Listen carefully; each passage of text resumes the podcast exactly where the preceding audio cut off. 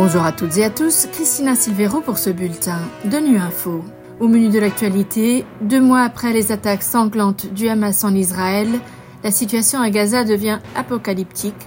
Nous reviendrons sur la semaine e-week pour faciliter l'intégration des pays en développement à l'économie numérique. Enfin, l'intelligence artificielle mûre pour résoudre de grands défis en Afrique.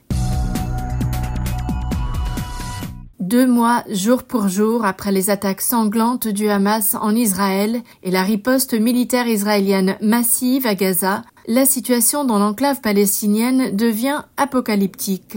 Selon les agences humanitaires de l'ONU, les hostilités rendent les efforts humanitaires presque impossibles. Jérôme Bernard nous en dit plus. Dans une déclaration conjointe, 27 organisations humanitaires, dont des agences de l'ONU et leurs partenaires, ont lancé un appel à l'arrêt immédiat des combats, soulignant que les conditions à Gaza sont parmi les pires qu'elles aient jamais vues. D'intenses bombardements israéliens à travers la bande de Gaza et des tirs de roquettes par des groupes armés palestiniens sur Israël se sont poursuivis au cours des deux derniers jours et plus de 100 personnes auraient été tuées mercredi dans le bombardement de plusieurs bâtiments résidentiels dans le camp de réfugiés de Jabalia dans le nord de Gaza. Selon un représentant du Programme alimentaire mondial, presque personne à Gaza n'a assez à manger. Un porte-parole de l'UNICEF récemment rentré de Gaza a résumé les conditions dans l'enclave ainsi pas d'eau, pas d'assainissement, pas de nourriture, juste des bombes.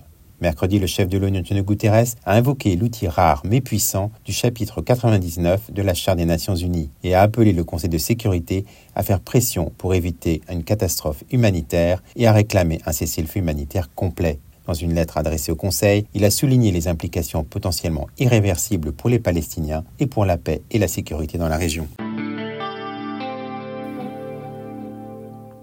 La semaine du commerce électronique, la e-week, se déroule cette semaine à Genève, organisée par la CNUSED, la conférence des Nations Unies sur le commerce et le développement. Plus de 3000 acteurs de 130 pays participent aux discussions placées cette année sous le thème Façonner l'avenir de l'économie numérique. Les précisions de Cécile Barrère, spécialiste de l'économie numérique à la CNUSED. Cette édition est tournée vers la transformation des opportunités numériques en gains de développement partagé. On a fait le constat depuis plusieurs années à la CNUSED que, effectivement, les pays en développement avaient de nombreuses difficultés pour intégrer l'économie numérique hein, qui offre de nombreux avantages. Et donc, il était important cette année de voir ensemble comment on pouvait, avec les partenaires, hein, aider les pays en développement à intégrer cette économie numérique. Alors, favoriser l'inclusion numérique, c'est crucial pour favoriser le développement. On voit bien dans les pays développés, que ce soit l'Union européenne ou les États-Unis, un des facteurs de la croissance à l'heure actuelle, c'est grâce au numérique. Et ce qu'on sait effectivement, c'est que l'économie numérique n'apporte pas que du positif, mais aussi des risques, notamment au niveau de la durabilité. C'est limiter l'empreinte climatique, fabriquer des appareils qui peuvent être réutilisés. Et ça, c'est, je crois, un message fort de la semaine e-commerce, c'est comment faire pour que les technologies technologies aident les pays en développement et que pour globalement, ces technologies ne représentent pas un danger aussi pour l'empreinte climatique. Le potentiel que peut jouer le numérique pour relever le défi du développement est également pertinent lorsqu'il s'agit de l'intelligence artificielle, notamment en Afrique. Selon Sedina Ndiaye, enseignant-chercheur en intelligence artificielle à l'Université virtuelle du Sénégal, l'IA est mûre pour aider à régler certains grands défis du continent africain, y compris agricoles et sanitaires. Sedina Ndiaye est l'un des 38 experts retenus par l'ONU pour composer un groupe de réflexion sur l'intelligence artificielle.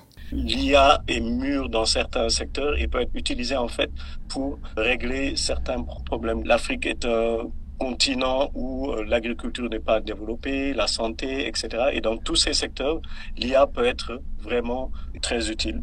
Vous savez que l'Afrique euh, a des terres euh, arabes qui sont inexploitées. Donc le fait d'avoir une meilleure maîtrise de ces terres-là et une meilleure maîtrise de la conduite de culture au niveau africain, une meilleure maîtrise de l'eau pourrait permettre en fait de résorber ce gap-là. Dans le domaine de la santé, ça pourrait permettre en fait de résoudre pas mal de, de, problèmes, notamment le problème du manque de personnel de santé au niveau africain. Et plus globalement, en digitalisant un peu plus, parce que il faut pas oublier qu'il y a un gap de digitalisation, de gestion des données, d'infrastructures de stockage. Voilà, fin de ce bulletin de Nu Info. Merci de votre fidélité. À bientôt.